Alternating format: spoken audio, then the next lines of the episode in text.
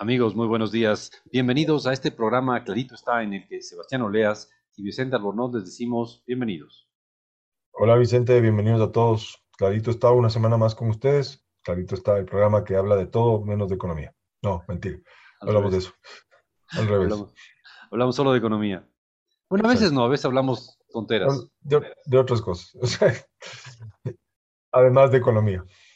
Sí, pero bueno, este es un programa en el cual estamos muy contentos de estar con ustedes, queridos amigos. Y el día de hoy, Sebastián, para cambiar, no, en la práctica, para seguir con nuestra estructura usual, te tengo el dato de la semana. Dale, Vicente. El dato de la semana son 11.060 vehículos livianos. Y eso es el número de vehículos livianos que se vendieron en el Ecuador en septiembre de este año. Ya, muy bien, septiembre, septiembre 2021. Ya. Sí. Y voy a argumentarte, Sebastián, yo creo que 11.060 vehículos livianos, livianos, ¿no? ¿no? No, esto no incluye ni buses ni camiones. 11.060 vehículos livianos, dato que, apareció en el último boletín de la AEAD, de la Asociación de, Empresas de, Vehículos. Em, esto creo, y voy a argumentarte, Sebastián, que es una buena noticia para el país. ¿Por qué? Bueno, podríamos hacer una comparación injusta y comparar la venta de autos de este año con la venta de autos del año pasado. Y claro, es una comparación muy injusta porque el año pasado, en septiembre de 2020, estábamos con las justas, medio, medio, empezando a abrir el, la, cuarentena, pero estábamos en fuerte cuarentena todavía. Entonces, no, no es justo porque en ese, en, ese mes, en septiembre del año pasado, en el Ecuador se vendieron menos de 8 mil vehículos. Claro, ahí hay que hacer el ejercicio de comparables entre comparables y el shock de la pandemia sí es. Sí. Sí es algo que, digamos, es, es algo que afecta, digamos, la estructura. Sí, entonces no, no es justa la comparación de este septiembre 2021 con septiembre 2020. Y tenemos una ventaja, eh, y es que podemos compararlo con septiembre 2019, y ese fue el último mes antes de los caos. Los caos. Porque acuérdate que se acabó septiembre, subieron el precio de los combustibles y el país se incendió. Y después salimos del incendio, inestabilidades por aquí, inestabilidades por acá, y después vino una pandemia y, se complicó. Entre la pandemia. Pero entonces, el último mes antes de los caos fue septiembre de 2019. Y lo interesante es que la venta de vehículos de septiembre de 2021 es mayor que la de septiembre de 2019. Y eso creo que es algo extremadamente interesante. No, no, es mucho la diferencia, no es mucho la diferencia, es mínima la diferencia, es, es un 1% más alto. Eh, son creo que algo así como 100 carros más que se vendieron en septiembre de 2021 frente a septiembre de 2019. Entonces tienes que septiembre de 2021 podría ser el septiembre con más ventas de autos livianos en la historia del ese, ese dato deberíamos chequearlo, pero al menos en los últimos años, de lejos, el mejor septiembre es septiembre de 2019. Claro, y resulta, como bien dijiste tú, resulta interesante mirar esto en el contexto, ¿no es cierto? O sea, obviamente, olvidando el año 2020, hay una, hay una mejora, hay una reactivación, ¿no es cierto? Es un poco el mensaje, ¿no es cierto? Podríamos entender que hay una reactivación de la economía. Además, pensando en que el auto es generalmente para, para un grupo importante de población, seguramente el segundo gasto más grande que van a hacer en su vida, ¿no es cierto? Junto con la vivienda. Pues sí, sí, sí. Entonces, no es menor mirar que se venden este número de autos importante. Aparte de que ha habido ofertas, ha habido, ha habido oferta también, tomando en cuenta que la, la, fabricación de autos nuevos y la distribución de autos nuevos anda medio interrumpida en el mundo. Lo que he escuchado es que muchos de los fabricantes le han dado prioridad a América Latina para la provisión de autos. Dada la escasez de microchips, han pensado no interrumpir, digamos, la provisión de autos. Claramente ellos están viendo algo que el resto no está viendo. O sea, si tuviese, tuviese, tuviese una demanda deprimida, ¿cuál es el apuro de satisfacer esa demanda, no? Claro, interesante, pero el hecho que ha habido autos y la gente ha comprado autos. Entonces, el dato de la semana es 11.060, número de vehículos livianos vendidos en el Ecuador en septiembre de este año, el mes antepasado. Em, y es, sí, un, un 1 un 1,5%, es un poquito más alto que septiembre de 2019. ¿ah? Eso, eso es bien importante.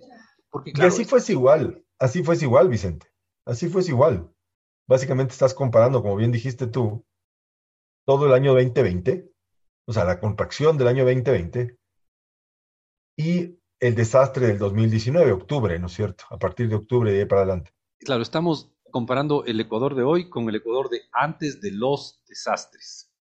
Porque después tuviste, claro, el, tuviste, tuvimos un montón de desastres, ¿no? Tienes la, la, paralización de octubre de 2019, tienes en marzo 2020 el, el, inicio de la cuarentena, en abril 2020 tienes la rotura de los oleoductos, del petróleo a precios negativos, todo durante cuarentena, el congelamiento de la economía en su totalidad, etcétera, etcétera. Pero bueno, lo interesante es que estamos con un nivel de ventas de autos más alto que antes de los caos. Y yo creo que es un indicador de una reactivación económica importante y creo que por eso vale la pena resaltarlo resaltarlo como una buena noticia. Buenísimo. Veamos cómo se comportan otros indicadores. Ahora, solo como dato curioso, Sebastián. Eh, como te digo, estamos hablando de eh, alrededor de 11.000 autos que se vendieron en este septiembre y en septiembre de 2019, un poquito más en este septiembre, un poquito menos en septiembre de 2019. Es impresionante ver cómo la venta de autos, no, no se, se contrajo un poquito en octubre de 2019, es lógico, pero se desplomó, se desplomó en abril 2020, cuando cerramos el país, cuando el país entero se, se puso en cuarentena, en abril 2020 se vendieron, por cierto, esto es algo que no hemos aclarado, autos nuevos, ¿no? Autos livianos nuevos. Sí, por supuesto. En abril 2020 se vendieron 680 vehículos livianos en el Ecuador. Wow. O sea, una fracción de lo que se vende normalmente. Pero la buena noticia es que tienes, digamos, esta reactivación, ¿no? Sí, sin duda, tenemos una reactivación tenemos una, una mayor venta de autos en septiembre de 2020. Habría que pensar que muchos de, estos, muchos de estos autos no se compran en efectivo, ¿no es cierto? Entonces está recurriendo, digamos, a un, eventualmente un crédito a financiamiento sobre el que pagas intereses. Eh, y claro, digamos, tienes una confianza de lo que va de lo que va a ocurrir en el futuro, ¿no es cierto? Estás como optimista lo que va a ocurrir en el futuro si estás contrayendo una deuda. Eventualmente, aquí estoy conjeturando, ¿no? Sí, sin duda. Entonces, es, es, es interesante ver cómo ya te digo, en septiembre de 2019, casi 11.000 autos, cae, nunca llega a los 11.000 otra vez, cae la, venta de autos, se desploma de una manera impresionante en, en abril 2020, 680 autos nuevos se vendieron en el Ecuador en ese mes, sea, es un quinceavo, no sé, un dieciséisavo de, de la venta usual, y en septiembre de 2021 volvemos a tener una venta eh, que puede ser, puede ser un récord para, para, para hacer un mes de septiembre, la venta de más de 11.000 autos en septiembre de 2021. Una buena noticia que queríamos compartir con nuestros queridos amigos que nos están escuchando. Y amigos que si nos están escuchando en la ciudad de Guayaquil, lo están haciendo por I99, 98,9 FM, y es viernes 13 horas 30. Sí, y en Quito, el viernes también, alrededor de las 9 de la mañana, arranca el programa en Democracia 920 AM y EXA 92.5 FM. Y si nos están escuchando en Cuenca es porque es domingo 7 de la mañana en la voz del Tomebamba 102.1 FM y 1070 AM. Correcto. Y en, Babahoyo, nos pueden, en Babahoyo nos pueden escuchar en I99 también, 98,9 FM, los viernes a las 13 horas 30. Y finalmente en Riobamba, viernes 9 AM, a través de EXA 89.70. Sí, señores, y en estas cinco ciudades estamos muy orgullosos de estar y estamos contentos de que nos escuchen ahí. Un saludo a todos nuestros oyentes y nos vamos a una corta pausa. Ya volvemos.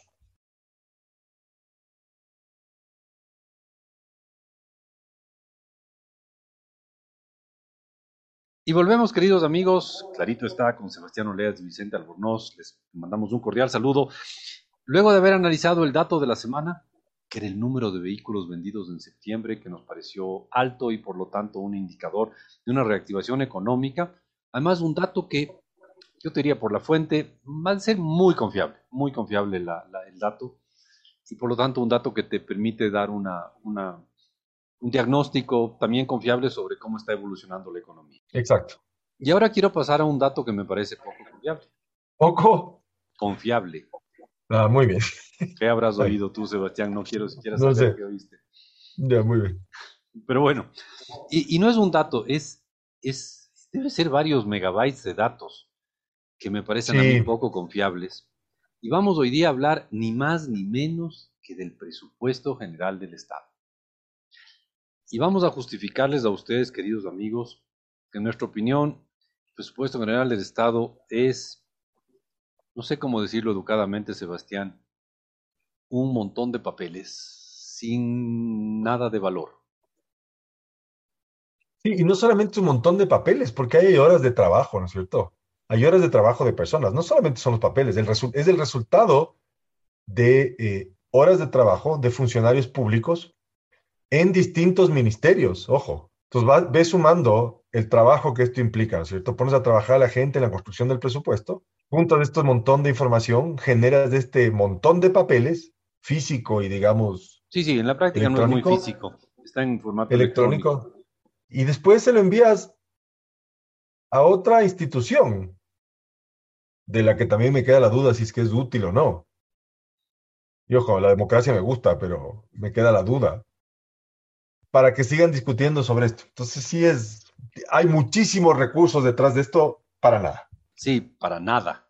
Para nada. Em, sí, eh, y vamos a argumentar que el presupuesto del Estado es, por un lado, irrelevante, por otro lado, es, no sé cómo decirlo educadamente, mentiroso y que hay un montón de debate sobre el presupuesto que la verdad podríamos ahorrarnos. Debate tanto público como debate legislativo. Y entonces, vamos al primer punto.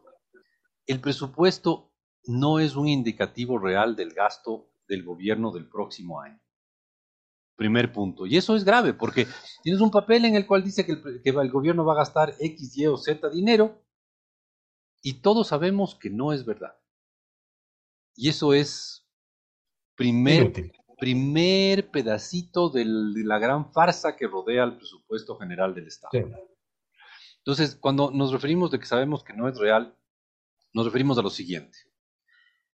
Cuando se hace el presupuesto, el gobierno está obligado a poner una cierta cantidad de gasto en educación y en salud en función de lo que dice la constitución del Estado. La constitución del Estado le obliga al gobierno a poner gastos importantes en educación y en salud, gastos que a mí me suenan muy, muy buenos, muy, muy positivos, me encantaría que el país gaste esa cantidad de plata en educación y en salud, pero hay un pequeño problemita, y es que no hay la plata para hacerlo. Claro. Entonces, armamos un presupuesto con unos gastos infladísimos, sobre todo en gastos de capital, en educación y en salud, a sabiendas de que es imposible cumplirse. Entonces, la, la siguiente pregunta es, ¿para qué lo haces? O sea, si sabes que no lo vas a lograr, estás cumpliendo esto que te dice la ley en el papel, pero al final del día, en la práctica, simplemente no es posible, ¿no? O sea, estás cumpliendo la Constitución. La Constitución te obliga a que, en el presupuesto del Estado se, presupueste, más no se gaste, se presupueste una cantidad de dinero que en el caso de educación debería llegar algún día al 6% del PIB. Una gran idea, gran idea. Y en salud me parece que es al 4% del PIB. Otra gran idea. Pero ambas ideas son tan grandes como imposibles de cumplirse. Exacto. Son tan grandes como desfinanciadas. Entonces no las vas a cumplir. O sea, queda simplemente en la... ¿Qué será? En el imaginario. En, la en una declaratoria nada más. Sí. Con cero valor práctico. Ajá, exacto. Entonces el presupuesto del Estado es un engaño. Y a ver, cuidado, esto no es una crítica a los ministros, ni el actual, ni el anterior, ni los diez anteriores. Esto es una crítica a la constitución, que te pone unas cosas tan absurdas para la realización del presupuesto que la única manera de cumplirlas es mintiéndole al país. Entonces... Sí, o, o dejando de gastar en todas las otras cosas que tienes que gastar. No estoy seguro, probablemente sí, si dejas de pagar en policías, militares. Por eh, supuesto. Por supuesto, entonces al final del día, al, al final del, al final del día entonces pasa por esta fantasía de que puedes proponer gastar, pero no te importa dónde van a venir los recursos, ¿no es cierto? O si los recursos están. Pero es que no están, pues, así que propongas, puedes proponer todo lo que quieras, pero no va a haber ese gasto. Ya, entonces, entonces vamos incluso más atrás, ¿ya? Año 2008. Correcto. La super constitución de Montecristi. ¿Perdón? Llena la, la super constitución de Montecristi. Ya. Ya, súper, porque estaba llena de artículos, creo que tiene un montón de artículos, súper grande, súper extensa. Ya. Eh, la vendiste como que era la panacea garantista del, mundo, iba a cambiar la vida de la gente, la gente fue ilusionada a votar por una constitución, pero le dijiste que nunca iba a ser posible. Pero le vendiste la idea, ¿no es cierto? Toda esta cosa de la posverdad y no sé. Pero nos vendieron una constitución que nos iba a hacer felices y que dice que hay que gastar hasta el 6% del PIB en educación y el 4% del PIB en salud, pero eso, Sebastián, es imposible, es imposible de hacerse, no, no hay la plata para hacer un gasto tan alto. Entonces, pero ver, no dice que hay que gastar, ¿ah? dice que hay que presupuestar. Entonces, el presupuesto se pone la plata así, después simplemente no se cumple. Sobre todo se pone un gasto en em, gasto de capital, en educación y en salud, que no se va a cumplir, no se va a cumplir. Mientras tanto, el gasto, de, el gasto corriente en educación y en salud, ese sí se va a cumplir. Y eso, para, eso sí hay plata, pero para lo otro no hay plata. Entonces, el gasto en educación y en salud del presupuesto es una de las primeras grandes mentiras. Y luego tienes, ya tratamos eso en, la, en la semana pasada, en el programa de la semana pasada, y luego tienes el tema este de, de la cantidad de gastos corrientes que se clasificaban como gastos de capital. Sí, de eso hablamos, y de eso hablamos hace una semana, ¿no? Sí, y, justamente en el presupuesto de este año se reclasificó 1.540 millones de dólares que estaban mintiéndonos. O sea, en realidad en el presupuesto del año que estamos, del año 2021, se aprobó una cantidad de gastos de capital que no eran gastos de capital. Un gasto de capital es la construcción de una carretera, la construcción de una escuela, pero había muchos gastos de capacitación, cosas por el estilo, como que fueran gastos de capital, y eso era otra mentira más. Al menos esa ya no existe. Claro, ya habíamos dicho que esto era así, o, que creíamos que esto era así, porque siempre es más bonito decir que estás invirtiendo en las personas. Pero desde un punto de vista contable no está bien eso. O sea, conceptualmente no está bien. No, no está bien y además también eso, eso también era para cumplir un montón de cosas de, de que el gasto corriente no crezca y que el gasto de capital sí crezca. Bueno, al menos de esa mentira ya no hay en el presupuesto para el próximo año, para el 2022. Correcto. Todavía está presente en el presupuesto del 2021 y estuvo presente por lo menos en los seis, ocho presupuestos anteriores, si no fue más, si no es desde el 2008 todos los presupuestos que han sido tan mentirosos. Entonces, la, idea aquí, amigos, es compartirles que el presupuesto del Estado es a ver, yo alguna vez dije que era un papel muy heroico. El papel en el que se hace el presupuesto es un papel heroico porque lo aguanta todo. Tipo el mito de Abdón Calderón. sí. Córtele al papel, no importa. Póngale una mentira grande, no importa. No importa. Diga que 2 más 2 es 5 y el papel aguanta. Tú escribes 2 más 2 igual 5 y el papel aguanta. Exacto. Entonces. ¿De dónde va a salir la plata? No importa, ponga. Exacto. No pregunte, ponga, no ponga. pregunte, ponga. Y, y, si es que decimos que el cielo es rojo, no importa. Y que las nubes son azules, no importa. El papel lo aguanta. Entonces, digamos que vamos a hacer un momento de silencio en honor al, al, al, heroísmo del papel en el que se hace el presupuesto del Estado que lo aguanta todo. Esto, luego de este momento de, de silencio. Pero no es muy largo, que no es muy largo porque nos da vergüenza hacer silencio por esto, ¿no es cierto? Sí, sí, sí. Entonces, eh, Primero hemos, demostrado que el presupuesto en sí es un dato bastante irrelevante y es una pena. Eh, ya vamos, ya, ya, ya, te voy a dar a ti la palabra, Sebastián, porque tú eres la persona que tiene las, críticas más precisas sobre este tema, pero el punto es, es mentiroso el presupuesto. Ya vamos a ver hasta dónde es mentiroso discutir sobre el presupuesto y lo vamos a hacer en el, en el, siguiente, en el siguiente segmento de este programa. Y antes de irnos a ese siguiente segmento, queridos amigos, quisiéramos decirles que si nos quieren contactar, lo hagan a través del Twitter. Estamos en arroba clarito está. Somos el usuario Clarito está del Twitter y es la red social, la red social que no colapsa, en la que estamos activos estos, estos sus amigos explicadores. Y por cierto, también pueden visitarnos en nuestra página web que es eh, www.claritoestá.com y ver nuestros programas pasados. Nos vamos a una corta pausa, Sebastián, volvemos en un instante.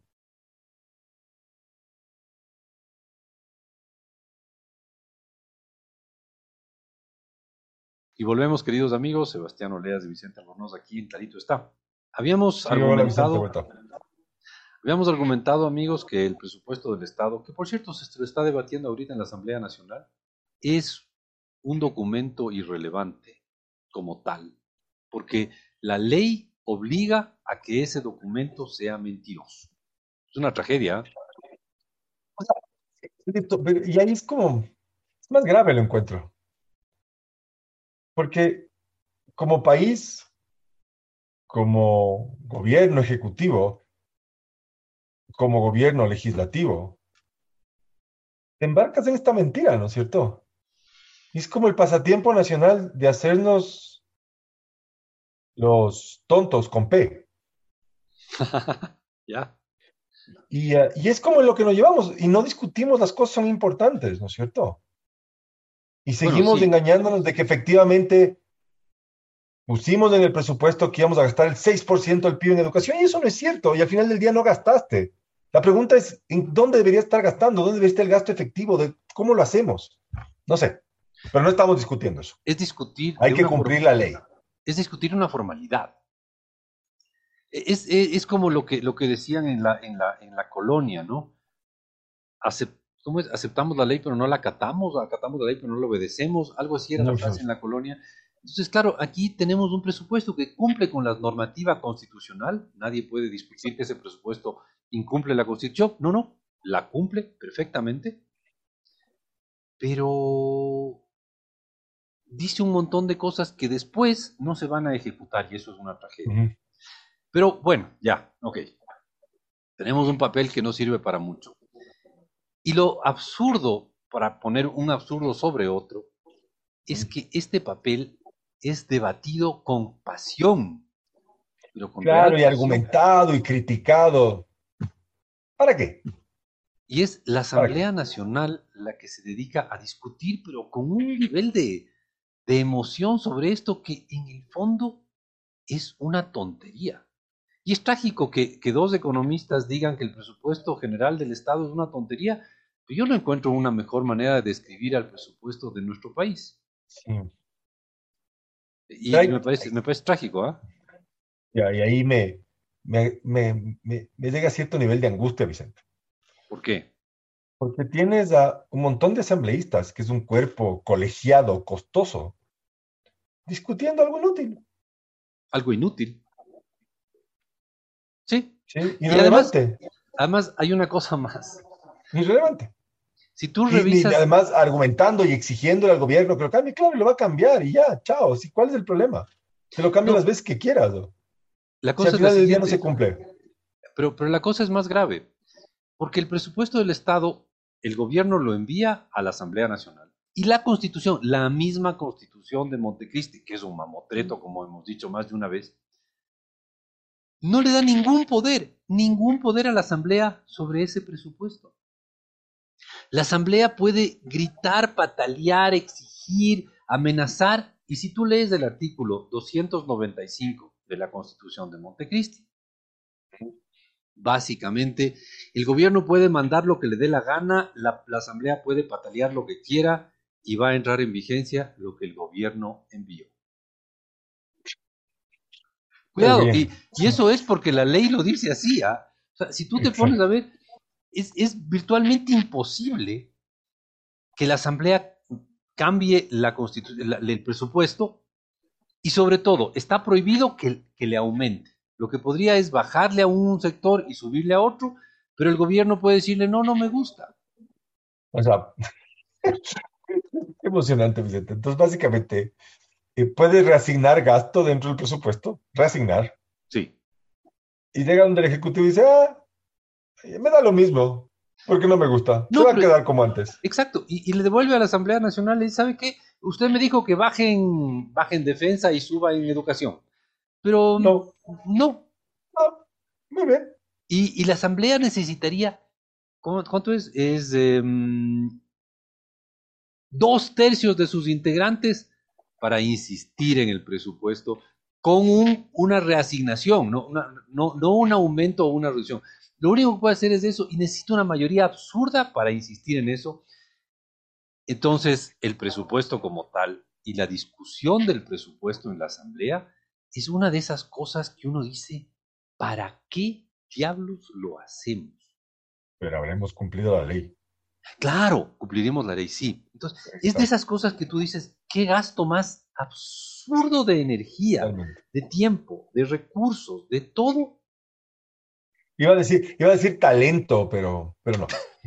No, sí, seguro que hay alguien talentoso por ahí. No, sí, seguro, seguro. Estoy siendo ahí, estoy energía se siendo, está perdiendo, ¿no? estoy siendo, estoy siendo desleal, estoy siendo poco. Si no, sí, a ver. Entonces, es una tragedia el tema del presupuesto del Estado, porque al final es un dato mentiroso que además hay gente que lo debate con pasión para nada. Y asamble- Sí. una asamblea que lo debate, una comisión que lo debate con pasión, Prepara un informe. un informe, sí, todo, y, y tiempo, y, y- y- y- y seguro que hay discursos así altisonantes, con palabras complicadas, que dicen palabras como egregio, ¿ya? Sí, es palabras que uno nunca sabe qué significan, pero dice, wow, qué culto No. es. Eh, egregio. Sí, seguro que has oído algún discurso que dicen egregio. Pero bueno, yo no sé qué significa egregio, pero se usa mucho en discursos accionantes, pero el hecho es que dicen esas palabras y después no sabes qué significan, pero después hacen un informe sobre el presupuesto y el gobierno lo ignora, porque la constitución, el artículo 225 le permite que lo ignore. Y entonces, queridos amigos, la conclusión a la que queremos llegar es, dediquen su tiempo a cualquier cosa menos a conversar del presupuesto general del Estado, como lo hemos hecho en esta media hora en que hemos hablado del presupuesto general del Estado, tema del cual recomendamos a nuestros oyentes no hablar. Ya hay un montón de gente haciéndolo. Hay un montón de gente haciéndolo y no tiene sentido hablar No sobre eso. Dedique su tiempo a algo más útil. O sea, básicamente, si nos oyó, perdió su tiempo. Exactamente. Dame de emisora en este momento. Sí, porque además se está acabando este programa. Ha sido un gran gusto Exacto. estar contigo, Sebastián. Ha sido un gusto estar con nuestros amigos oyentes. Y por cierto, si quieren escucharnos, pueden hacerlo en podcast. Si quieren volver a oírnos o si es que llegaron atrasados, pueden oírnos en el podcast. El podcast es un sistema de archivo, de, a- de de- guardar archivos de audio en el Internet. Y nos pueden oír en Google Podcast, en Apple. Podcast, en, em, en cualquiera de los sistemas de, de- de podcast o eh, también en el, en el Spotify, que donde pueden escuchar archivos, podcast y nos buscan simplemente como Clarito está. Ventajosamente, nadie tiene un nombre tan lindo en su programa de radio. Y si ponen Clarito está podcast, van a encontrar nuestro programa y nos pueden escuchar. De acuerdo. Muchísimas gracias por escucharnos. Un abrazo. Chao a todos. Chao, Sebastián. Chao, chao.